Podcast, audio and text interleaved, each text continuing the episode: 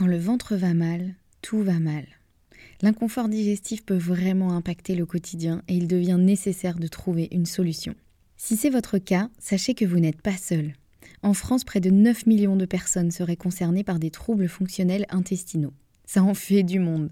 Notre partenaire Alflorex Plus vous permet de retrouver un confort digestif et l'équilibre de votre flore intestinale. Alflorex Plus, c'est un complément alimentaire composé de la souche brevetée Bifidobacterium longum 356-24 qui contribue à l'équilibre de la flore intestinale. Il contient également du calcium qui favorise un fonctionnement normal des enzymes digestives. Alflorex Plus est d'ailleurs l'un des probiotiques les plus recommandés et plébiscités de la sphère digestive et il se trouve que 85% des personnes déclarent se sentir mieux avec la prise d'Alflorex Plus. Alors pourquoi pas vous?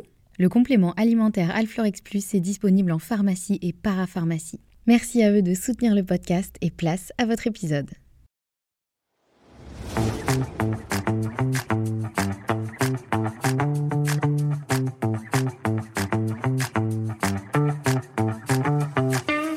Bienvenue sur le podcast Bien dans mon ventre, le podcast à destination de toutes les personnes qui veulent faire la paix avec leur ventre et des professionnels de santé qui veulent approfondir la prise en charge des troubles digestifs.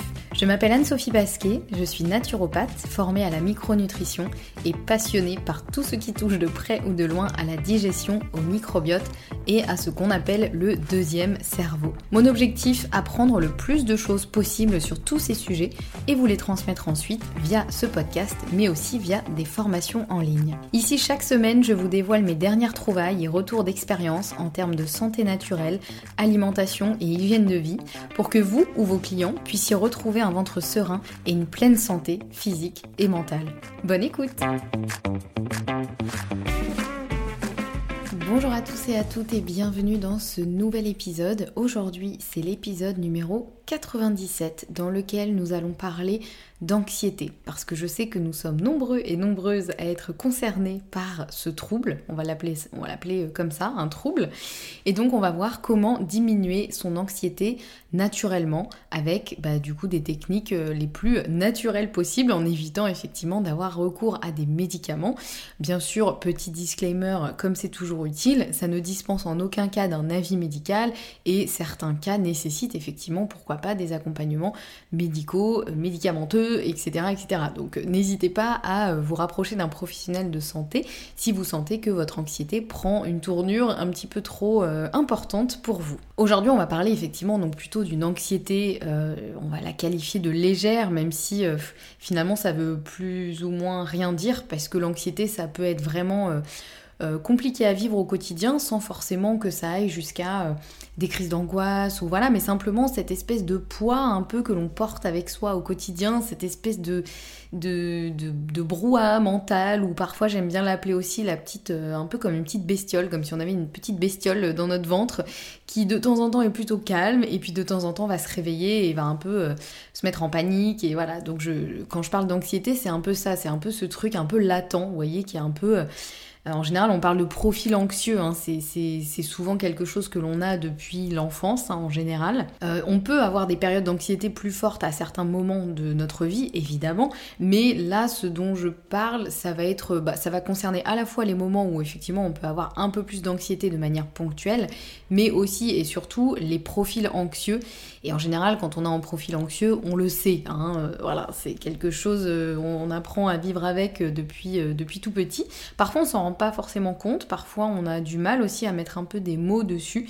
Mais euh, voilà, en général, quand on a un profil anxieux, on le sait, ou en tout cas, on s'en doute. Hein, euh, voilà. Et donc, effectivement, il est vrai que quand on a un profil anxieux, eh bien, la mauvaise nouvelle un petit peu, c'est que bah, on doit faire quelques aménagements. On doit, euh, si on veut effectivement que cette anxiété, elle soit plutôt calmée et qu'elle ne nous empêche pas de vivre au quotidien, on doit éviter de se retrouver en situation euh, de stress et d'anxiété dans lesquelles on s'est mis tout seul. C'est-à-dire qu'on ne peut pas évidemment enlever tous les stress de la vie, et ce serait même pas souhaitable, hein, parce que souvent le mot stress, il est vu comme négatif, alors que finalement, un stress en soi n'a rien de négatif, c'est ce qui nous permet de nous mettre en action. Mais le problème, c'est quand le stress et l'anxiété, du coup je vais un peu mélanger les deux ici, même si je pense que si vous avez plutôt un profil anxieux, vous voyez un peu la différence entre le, stress et l'anxiété. mais voilà, le stress et l'anxiété, là où ça devient compliqué, c'est quand ça devient vraiment chronique, quand ça devient régulier, quand ça devient, ça fait partie de votre quotidien et que euh, pour le coup ça a un impact en fait sur, euh, sur votre vie euh, quotidienne, en tout cas ça vous fait ressentir un mal-être quel qu'il soit. Donc quand on a effectivement un profil anxieux, bah, on doit un peu prendre soin de notre environnement, de notre rythme de vie, avoir des routines qui fonctionnent, voilà, il faut il faut un peu se rendre à l'évidence. En général, euh, quand on a un profil anxieux, on peut pas juste dire oui, bah, j'ai un profil anxieux et c'est comme ça. Après, encore une fois, tout dépend du degré d'anxiété. Mais souvent, il faut quand même devenir un petit peu euh, être acteur de son anxiété, c'est-à-dire ne pas attendre qu'elle nous submerge, mais faire aussi de la prévention. Et ça, pour moi, c'est un point important parce que c'est vraiment quelque chose dont je n'avais pas conscience euh, avant. Moi, j'avais tendance à vraiment euh, commencer à faire des choses quand je sentais que euh, là, c'était trop et qu'il fallait vraiment que je, prenne le taureau par les cornes et que je m'occupe de mon anxiété. Mais je faisais rarement de la prévention. C'est-à-dire que tant que ça allait à peu près bien, bah, je continuais à vivre ma vie normalement. Sauf que du coup, je me retrouvais effectivement dans des situations où mon anxiété, elle flambait un petit peu et où là, ça devenait beaucoup plus compliqué de la calmer. Donc l'idée c'est vraiment de pouvoir avoir une hygiène de vie qui va être, euh, j'allais dire presque au service de notre anxiété, c'est-à-dire en tout cas faire en sorte que elle soit la plus faible possible euh, de par euh, notre hygiène de vie pour qu'on ne se retrouve pas effectivement, ou en tout cas le moins possible, dans des situations de grosse anxiété, de gros stress, où là, notre système nerveux, il prend quand même euh, pas mal de, dégâts, et ça peut être quand même plus compliqué de euh, remonter après ça, c'est un peu le cercle vicieux, vous voyez, alors qu'on peut se mettre dans un cercle vertueux quand effectivement on a une bonne hygiène de vie qui nous permet euh, eh bien, de limiter cette, anxiété. Parce que le fait d'avoir un, profil anxieux ou un terrain anxieux, c'est pas une fatalité, c'est-à-dire qu'effectivement, on est tous vraiment différents de, de dès la naissance, hein, de par notre génétique, euh, mais aussi de par notre éducation, notre environnement, euh, euh, nos expériences de vie aussi depuis, depuis tout petit. Mais tout ça, c'est en aucun cas une fatalité, il existe toujours des solutions. Et, et on peut effectivement avoir un profil anxieux, mais se porter très bien et ne pas trop subir son anxiété si justement on arrive à avoir une hygiène de vie qui va être du coup, bah, au service de notre anxiété, pas vraiment en fait. la vraie bonne expression, ce serait plutôt à notre service, justement, pour éviter que cette anxiété nous submerge. Donc là, on va voir un petit peu dans cet épisode euh, trois axes, on va dire. J'ai un peu découpé ça en trois axes. Le premier, ça va être l'axe euh, sur le corps physique. Qu'est-ce qu'on peut faire vraiment sur notre corps physique pour essayer de limiter euh, l'anxiété? Parce que souvent, on a tendance à beaucoup se concentrer sur le mental, ce qui est utile, effectivement, parce que souvent, l'anxiété, on la ressent un peu dans, le mental, quoi, dans, nos émotions, euh, dans, dans, ce qui se passe dans nos pensées, etc. Mais finalement, les symptômes se retrouvent aussi beaucoup dans le corps physique. Et surtout, c'est en s'occupant aussi du corps physique que l'on peut fortement diminuer notre anxiété. Donc le premier axe, ce sera effectivement l'axe physique. Le deuxième axe, ce sera l'axe mental. Et le troisième, ce sera l'axe complément alimentaire. Et vous voyez qu'il arrive en dernier parce que l'idée, c'est pas juste de se dire Ah, bah j'ai un profil anxieux, donc je vais prendre des petites pilules pour aller mieux. Euh, bien sûr que les compléments alimentaires sont très utiles, mais ça ne doit pas être le premier réflexe. Il y a plein d'autres choses que l'on peut faire en complément. Justement, hein, les compléments alimentaires, euh, le nom est bien clair, c'est un complément alimentaire. Donc il y a plein d'autres choses que l'on peut faire, que ce soit au niveau alimentation, mais pas que évidemment, déjà se sentir mieux et du coup les compléments alimentaires vont arriver bah, comme la cerise sur le gâteau, un petit peu peut-être nous aider à passer certaines phases qui sont peut-être un petit peu plus compliquées. Et il y a aussi des phases où effectivement on a l'impression de tout bien faire et pour autant on ne se sent pas au top, on comprend pas pourquoi. Bon bah dans ce cas-là aussi ça peut être intéressant de s'aider de certains compléments alimentaires. Mais donc on va commencer par l'axe physique. Donc qu'est-ce que l'on peut faire au niveau du corps physique pour diminuer notre anxiété? La première chose que j'ai notée, et c'est vraiment quelque chose qui... Euh, euh, qui soit en général, euh, certains profils se disent moi ça c'est vraiment le truc qui me fait du bien et d'autres se disent ah non mais ça ça sert à rien. Au contraire ça va me faire plus de mal que de bien et je veux parler de l'activité physique et du sport. Je, en général, je différencie un petit peu les deux, dans le sens où je dirais que l'activité physique, c'est un peu l'activité qu'on a au quotidien, les mouvements que l'on fait naturellement au quotidien, tels que la marche, euh, euh, tels que, je sais pas moi, le ménage, le jardinage, le, voilà, toutes les choses du quotidien. Alors que le sport, du coup, là, je mettrais effectivement plutôt une activité physique peut-être plus euh, euh, à la fois intense et surtout recherchée. C'est-à-dire que euh, c'est le moment où là on se dit là je vais faire de l'activité physique. Ça fait moins partie de ce qu'on fait au quotidien. Et les deux sont hyper importants. Ça c'est vraiment un point aussi que je souhaite souligner parce que Souvent, soit on met le focus absolument sur le sport, on se dit bah je me fais, je sais pas, une heure de sport euh, tant de fois par semaine, mais à côté on fait plus rien. C'est-à-dire qu'on reste assis toute la journée, euh, on marche le moins possible, on en fait le moins possible parce qu'on se dit ah, c'est bon, j'ai fait du sport, donc là j'ai bien le droit de me reposer. Alors que finalement c'est presque contre-productif. Les deux sont vraiment importants. Et à l'inverse, euh, parfois on se dit oui non mais moi je suis quelqu'un d'actif, euh, je, fais de l'activité physique au quotidien dans le sens où parfois on a effectivement on marche beaucoup ou on a un travail qui fait qu'on est plutôt actif durant la journée. Mais ce n'est pas la même chose que le sport et les deux sont vraiment intéressants et euh, pour des raisons différentes en fait. L'activité physique ça va vraiment être bah, au quotidien ce qui nous met en mouvement et notre corps il est quand même fait pour bouger, on n'est pas fait pour rester assis ou allongé toute la journée. On a quand même un corps qui est bien fait et qui est, euh, très bien construit pour nous permettre de bouger. Donc ça déjà pour moi c'est vraiment la base, c'est-à-dire le fait de marcher tous les jours, que ce soit euh, pour aller vous rendre quelque part ou bah, vous forcer à marcher si vraiment euh, vous n'avez aucune raison de sortir de chez vous aujourd'hui. Alors ça je sais que c'est pas évident, hein. moi je suis pas non plus le meilleur exemple pour ça. Il y a des jours où si je travaille de chez moi et que je n'ai pas à sortir de chez moi, je vais avoir beaucoup de mal à me dire allez, je sors, je vais marcher juste pour le fait de marcher. Et pourtant, et pourtant, c'est vraiment bénéfique. Donc l'activité physique, euh, voilà, du quotidien, pour moi, ça c'est vraiment la base, ça devrait faire partie de euh, la base pour tout le monde. Là où je veux mettre encore plus l'accent, c'est vraiment le sport, c'est-à-dire l'activité physique un peu plus intense. Ça peut être euh, n'importe quoi. Hein. Là, je veux vraiment pas faire de, il faut absolument que vous fassiez du footing. Non, l'important c'est de trouver une activité physique, enfin un sport pour le coup. Je vais essayer d'être précise sur le vocabulaire.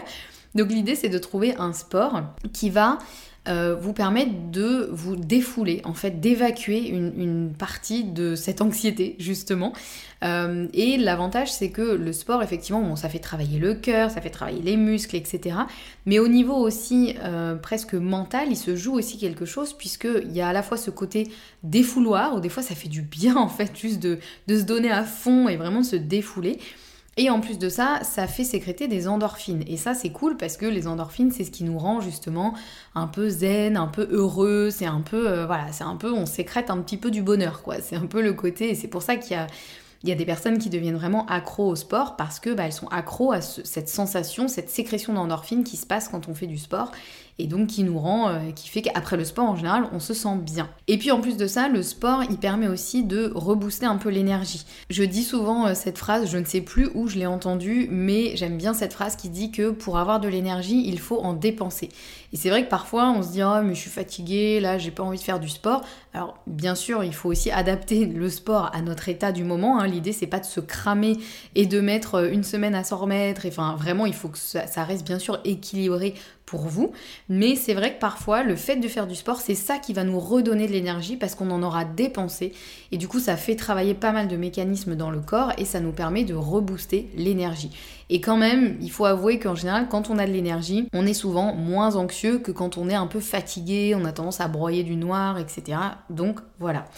Donc le sport, c'est vraiment un point qui est souvent négligé et euh, je me mets la première dedans. Hein. Ça, je vous en ai déjà parlé dans les épisodes précédents, notamment sur euh, euh, le, bilan 2023 et mes bonnes résolutions pour la santé pour 2024. Moi, le sport, c'est pas quelque chose que je fais de manière super naturelle. Je dis souvent que j'ai pas le gène du sport. Je sais pas si c'est vrai ou pas, je suis pas sûre qu'il y a un gène du sport, mais vous voyez l'idée un peu. Et c'est pour ça que je me permets justement de mettre l'accent sur ça parce que je sais que ça me parle autant à, à vous que à moi. C'est-à-dire que vraiment, moi, le sport, j'en ai toujours plus ou moins fait. Et là, j'essaye vraiment, euh, cette année, euh, avec euh, le fait que je me sois mis notamment au crossfit et au renforcement musculaire, j'essaye d'être beaucoup plus régulière et vraiment, j'en ressens mais tellement les bénéfices. Donc c'est pour ça que j'ai aussi envie d'en parler encore plus parce que je me dis si moi j'arrive à faire du sport, honnêtement quasiment tout le monde est capable d'en faire, hein, vraiment. Donc euh, voilà, donc c'est vraiment un point qui est souvent négligé et pour autant, aujourd'hui moi je vois vraiment la différence. Les semaines où je fais euh, ma routine de sport classique, eh bien j'ai quand même beaucoup plus d'énergie, beaucoup plus de motivation, un meilleur moral aussi. Et les semaines où pour une raison ou une autre je, je, fais moins de sport que d'habitude, effectivement je sens que bah, je suis un peu plus molle, un peu plus fatiguée, un peu plus... Euh, euh, je broie un peu plus du noir, on va dire, même si, euh, bon, c'est pas, c'est pas la catastrophe non plus, et voilà, mais vous voyez ce côté où d'un coup, oh, les choses nous paraissent un petit peu grises voilà, c'est pas trop, pas trop la fiesta. Et bah du coup, voilà, le sport, c'est vraiment un point qui est hyper important et, et qui, je pense que tant qu'on n'a pas vraiment testé pour soi-même et tant qu'on n'a pas trouvé aussi un sport qui nous fait du bien, c'est compliqué à envisager, mais pour autant, c'est tellement important. Et je le vois, hein, effectivement, en consultation, j'ai plusieurs clients euh, qui me disent bah moi euh, je sens bien que si je fais pas de sport euh, je, deviens, fou quoi. Un peu c'est vraiment le truc de ça me permet vraiment un équilibre à la fois physique et mental. Donc voilà mon conseil du jour c'est de faire plus de sport. Encore une fois adapté à votre condition à vos capacités et, et vraiment dans l'optique que ça vous fasse du bien. Si vous vous sentez mal après une séance de sport et que pendant deux jours vous êtes au fond du seau c'est que c'est pas le bon sport pour vous ou c'est pas la bonne intensité voilà. Il faut vraiment trouver effectivement ce qui vous correspond. Donc ça c'était la partie sport. Et vous voyez que c'est une grosse partie parce que finalement c'est quand même mais tellement bénéfique à tellement de niveaux.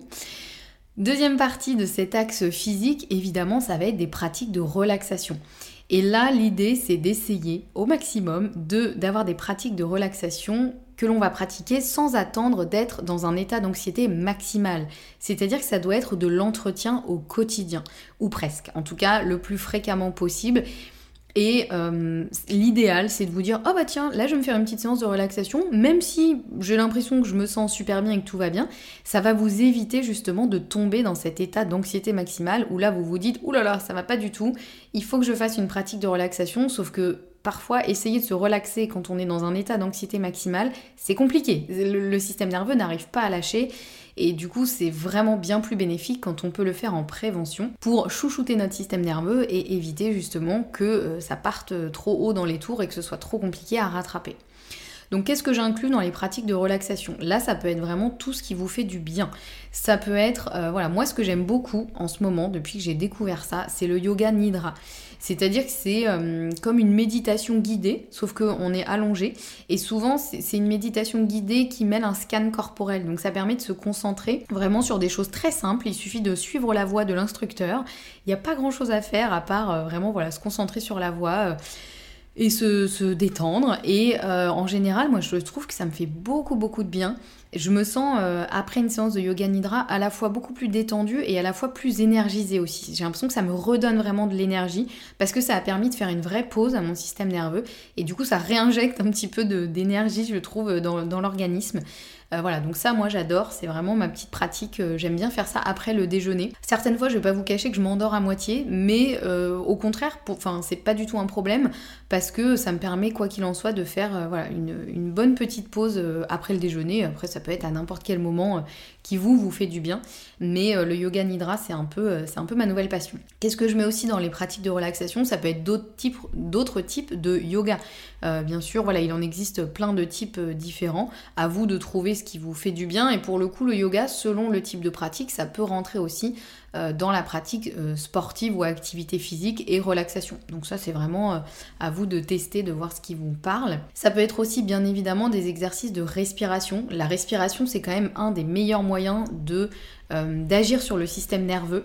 C'est vraiment hyper puissant la respiration. Donc si c'est euh, voilà, quelque chose qui vous parle, euh, surtout que l'avantage c'est que la respiration, on peut avoir des, résultats en très peu de temps. C'est-à-dire qu'en vraiment, mais en quelques minutes, 3 à 5 minutes, on peut déjà avoir de sacrés résultats. Donc ça peut être une petite pause que vous vous faites dans la journée de 3 à 5 minutes de euh, respiration. si ça vous fait du bien, ce sera toujours ça de prix. Euh, il y a bien sûr aussi la méditation, mais vous voyez que je l'ai mise euh, quasiment en dernier parce que je sais que sur les profils anxieux, c'est un peu qui tout double. C'est-à-dire que la méditation, chez certaines personnes, ça va faire vraiment du bien, justement, de faire un peu cette pause et de ne rien faire.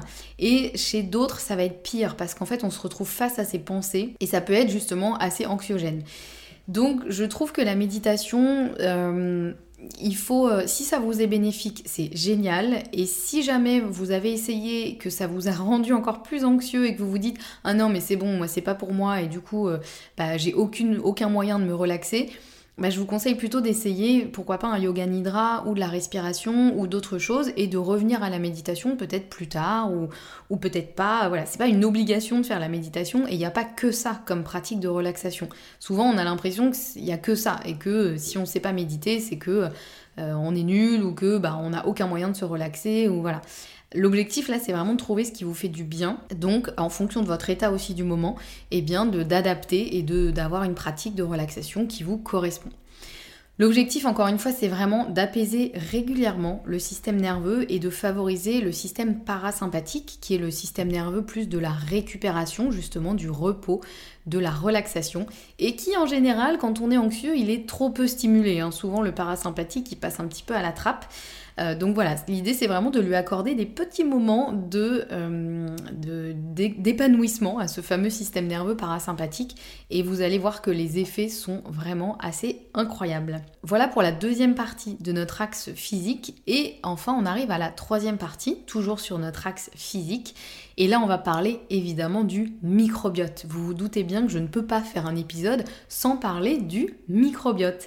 Et pourquoi je vous parle du microbiote dans le cadre de l'anxiété? Tout simplement parce que il est prouvé aujourd'hui que certaines bactéries peuvent favoriser l'anxiété si on en a beaucoup, notamment par exemple les entérobactères qui sont une famille de bactéries qui ont été euh, effectivement euh, euh, prouvé, il a été prouvé que plus on en a, plus on a de risques entre guillemets d'éprouver de l'anxiété parce qu'il y a plein de mécanismes qui se qui entrent en jeu ici. Donc c'est pour ça que ça peut être intéressant de voir l'état de son microbiote. Donc soit on peut faire une analyse de microbiote, mais on peut aussi, sans forcément faire d'analyse de microbiote, essayer de le chouchouter, évidemment, ce petit microbiote.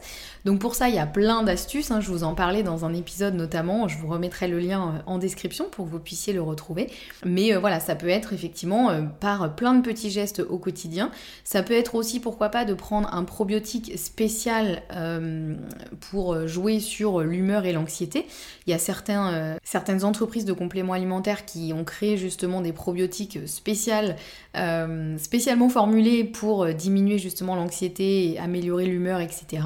Donc voilà, ça c'est aussi tout à fait possible. Alors regardez bien, on ne prend pas un probiotique comme ça euh, comme on prendrait euh, un morceau de sucre. Euh, l'idée, c'est vraiment de vérifier si l'entreprise est quand même sérieuse, fait des choses de qualité. N'hésitez pas à vous renseigner, à vous faire accompagner pour ça. voilà, l'idée, c'est pas juste de se dire ah bah tiens, ce produit, a l'air sympa, je vais prendre ça et puis on verra bien il peut quand même y avoir des conséquences. Donc, donc voilà. Mais en tout cas, l'état du microbiote, ça peut tellement, tellement jouer sur votre humeur et votre anxiété.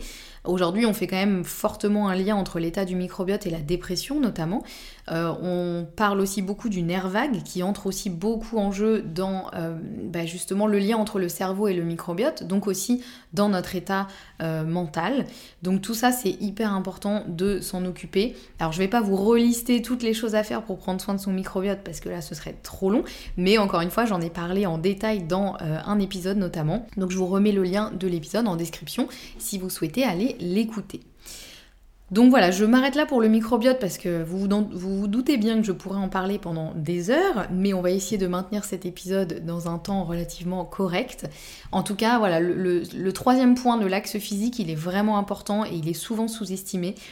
Donc c'est important aussi de vérifier ben, l'état de votre microbiote, mais surtout d'en prendre soin, de vérifier votre alimentation, de vérifier votre hygiène de vie, enfin tout ce qui peut impacter le microbiote, tout ça, ça va être aussi primordial. On passe maintenant au deuxième axe qui est effectivement l'axe mental. Et vous allez voir que finalement, je vais avoir moins de choses à dire de manière assez surprenante hein, parce qu'on peut se dire, bah l'anxiété, euh, c'est juste une question de mental et donc il faut faire que des activités euh, qui vont nous aider sur l'axe mental. Alors que finalement, bah, pas tant que ça, hein, ça se joue quand même en majorité au niveau physique, euh, l'anxiété. Mais bien sûr, l'axe mental reste quand même super important et on ne peut pas non plus le négliger. Là, ce serait vraiment passer à côté de quelque chose. Donc, qu'est-ce qu'on peut faire pour cet axe mental? Là, j'ai envie de dire que les possibilités sont assez infinies. L'idée, ça va être de trouver la pratique qui vous va et qui vous fait du bien euh, par rapport à votre anxiété. Donc moi, je vous ai listé un petit peu des choses qui peuvent être intéressantes, de type faire du journaling, donc c'est-à-dire écrire dans un carnet ou sur une feuille, simplement ça peut être de vider vos pensées. Je sais que ça, ça peut faire du bien quand vous avez euh, vraiment les pensées qui tournent en boucle dans la tête et que vous savez plus quoi en faire. Et eh bien le fait de les écrire, justement, de les sortir de votre cerveau, ça peut faire beaucoup de bien parce que c'est un peu comme si elles sont posées sur le papier, elles ne vous appartiennent plus et ça n'est plus votre problème. Vous voyez, on n'arrive pas forcément à ça, mais il y a un peu ce côté quand même de euh, vous sortez ça, vous sortez un poids de votre tête et donc euh, ça fait euh, plus partie forcément de vos préoccupations. Même si vous allez sûrement avoir beaucoup de pensées qui restent à tourner en boucle, mais il y a vraiment cet effet un peu déchargement, quoi, le, côté un peu on enlève un poids et puis parfois aussi quand on, couche nos pensées sur le papier, on se rend compte que finalement les choses sont pas si graves et on se rend compte que peut-être qu'on s'est fait un petit peu trop de, sang d'encre, comme on dit, pour pas grand-chose, et parfois ça aide aussi à relativiser. Donc voilà, si c'est quelque chose qui vous fait du bien, allez-y. Moi je sais que le journaling ça m'aide beaucoup et... Et parfois, euh, dans la journée, si je sens que là, c'est l'explosion dans ma tête et que je sais plus quoi faire, je prends mon carnet, un stylo, et même pendant 5-10 minutes, Juste, je vide tout ce qu'il y a dans ma tête et après, je me dis, ah bah ça va mieux. Ah bah voilà, ça y est, c'est sorti. Finalement, une fois que c'est écrit, je me dis, oh, bon, en fait, c'est pas si grave, franchement, ça va aller.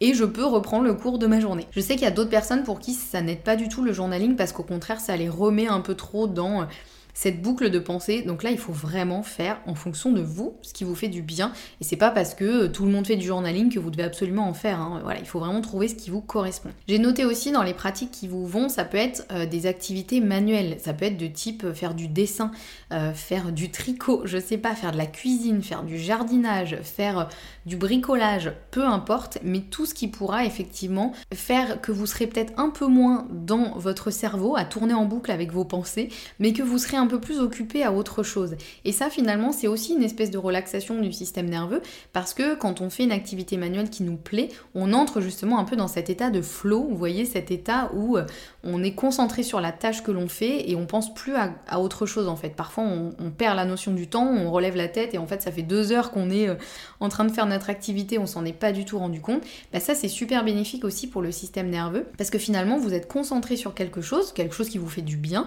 et vous arrêtez de tourner en boucle avec vos pensées dans la tête quoi. Il y a vraiment ce truc euh, et je sais qu'il y a beaucoup de personnes qui ont réussi notamment à, surmonter des périodes très compliquées de leur vie, notamment des deuils par exemple, euh, via la pratique du dessin ou via la pratique d'autres activités manuelles qui vous fait du bien.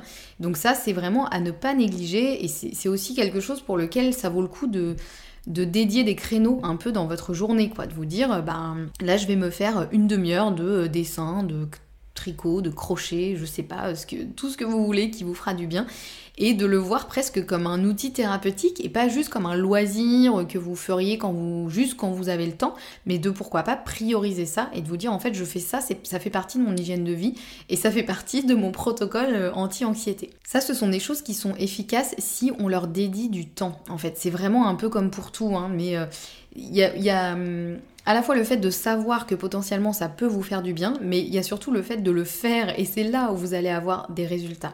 Donc je sais que c'est parfois plus facile à dire qu'à faire, mais voilà, si vous avez besoin d'une autorisation, la voici, vous avez le droit de vous accorder une demi-heure au moins d'activité manuelle, quelle qu'elle soit, pour vous faire du bien. Donc voilà pour l'axe mental, vous voyez que je, vais m'arrêter là parce qu'évidemment, pareil, hein, toute la liste que je vous fais, ça n'est bien sûr pas exhaustif, mais c'est pour vraiment vous donner un peu des pistes et surtout vous encourager à mettre des choses en place et surtout en prévention. Ça c'est important. On arrive maintenant à notre troisième axe qui est donc l'axe complément alimentaire pour voir un petit peu bah, qu'est-ce qu'on peut faire effectivement quand on est un petit peu trop perdu euh, dans le fin fond de notre anxiété et qu'on ne sait plus quoi faire et surtout si vous avez déjà mis en place les choses que j'ai évoquées précédemment et que vous voulez aller un petit peu plus loin. Qu'est-ce qui va pouvoir vous aider là-dedans? Donc dans les compléments alimentaires, déjà en tout premier, j'ai mis bien sûr les oméga 3. Alors là, je les ai mis en complément alimentaire, mais vous pouvez tout à fait en trouver dans l'alimentation avec à la fois les huiles végétales riches en oméga 3 et les petits poissons gras de type sardines, maquereaux, etc. qui contiennent énormément d'oméga 3, notamment d'EPA et de DHA, qui sont hyper importants pour le système nerveux. Et ça, ça peut vraiment faire une différence. Moi, toutes les personnes qui viennent me voir en consultation qui sont euh, des hyper anxieux, je vérifie qu'il y a suffisamment d'apports en oméga 3 dans l'alimentation. Si c'est possible, on augmente les apports dans l'alimentation. Et si ça n'est pas possible dans l'alimentation, parce que par exemple la personne ne mange pas de poisson euh, ou euh, voilà pour d'autres raisons, dans ce cas-là, on passe sur de la complémentation, donc des gélules à base d'huile de poisson ou à base euh, de certaines algues qui contiennent ces molécules EPA et DHA. Et donc là, effectivement, c'est hyper important d'avoir suffisamment d'oméga 3 puisque ça va vraiment jouer sur le système nerveux, la qualité des échanges aussi nerveux dans le corps, la qualité des échanges au niveau des neurotransmetteurs. Donc les oméga 3, c'est vraiment la base, pas que pour le système nerveux. Hein. Là, je fais un focus sur le système nerveux, mais les oméga 3 servent à tellement, tellement de choses et notamment aussi à diminuer l'inflammation. Or, s'il y a une espèce de micro-inflammation euh, au niveau intestinal et donc au niveau du cerveau, ça peut aussi provoquer de l'anxiété. Donc les oméga 3, hyper important. Faites le point, n'hésitez pas à vous faire accompagner aussi, faites le point, voir si vous en avez suffisamment dans votre alimentation et si vous devez vous supplémenter. Et dans ces cas-là, c'est important de choisir aussi un complément de qualité parce qu'il y a un peu de tout sur le marché des oméga 3. Donc c'est important aussi de faire attention à ça. Le deuxième complément que je mettrais, évidemment, c'est le magnésium. Pour moi, le magnésium, c'est un peu la base de la base. C'est vraiment le truc dont manque énormément de personnes. Et surtout quand on a un profil anxieux, on a tendance à vraiment... Euh, utiliser tout notre magnésium et en éliminer une partie. Donc c'est quand même dommage. Donc le magnésium, pour le coup, il y a très peu de contre-indications, c'est l'avantage. Donc là, pareil, n'hésitez pas à vous supplémenter en magnésium tout en choisissant, encore une fois, un complément de qualité et qui vous correspond. Donc n'hésitez pas à vous renseigner aussi auprès d'un professionnel de santé pour ça. Ensuite, en complément alimentaire, j'ai mis la vitamine D. Je sais que ça peut être surprenant parce qu'on peut se dire mais comment la vitamine D peut jouer sur mon anxiété? Eh bien par un effet quand même un peu effet la vitamine D, elle va jouer sur plein de choses. On l'appelle même aujourd'hui l'hormone, euh, l'hormone D finalement, parce que c'est pas vraiment une vitamine elle est importante pour tellement de, mécanismes dans le corps, mais aussi au niveau intestinal, au niveau système immunitaire, et du coup au niveau aussi de l'humeur et de l'anxiété. Et on se rend compte par exemple que dans des profils hyper anxieux ou des profils dépressifs, souvent la vitamine D est complètement effondrée. Donc particulièrement en hiver, on n'hésite pas à se supplémenter en vitamine D. Le dosage va dépendre effectivement de votre situation, pourquoi pas aussi de, vos derniers résultats euh, sanguins, c'est important de la doser aussi cette vitamine D. Et ce sera évidemment à adapter. Mais euh, voilà la vitamine D c'est un peu l'incontournable et particulièrement en hiver voire toute l'année chez certaines personnes. On a aussi les vitamines du groupe B qui vont agir aussi beaucoup sur le système nerveux en général et quand il y a des carences en vitamine B, alors toute la liste des vitamines B, eh bien on peut effectivement se retrouver avec un système nerveux un petit peu euh, survolté et donc ça peut emmener aussi de l'anxiété, etc. Donc là c'est pareil, je vous donne pas plus de détails parce que tout ça c'est important de pas le faire un peu à l'aveugle et de prendre n'importe quoi. L'idée c'est quand même de se faire accompagner pour s'assurer de ne pas faire euh, des choses qui pourraient nous nuire.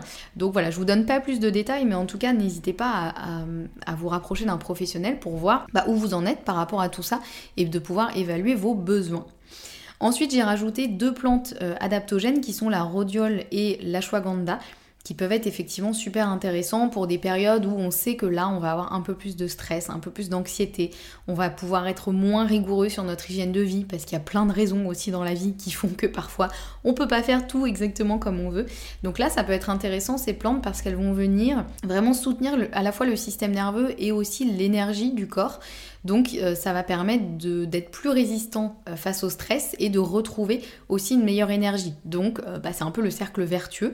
Donc ça c'est des plantes qui sont plutôt à prendre sous forme de cure. Hein. L'idéal c'est de se faire parfois des, des cures en fonction des, besoins et la durée de la cure bah, dépendra aussi de vos besoins.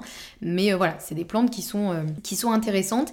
Et je rajouterai aussi, même si encore une fois la liste n'est pas du tout exhaustive, là je vous cite un peu les, les principaux qui me viennent en tête et qui peuvent être intéressants pour vous, mais je rajouterai aussi la mélisse, qui est une plante qui est un peu sous-estimée.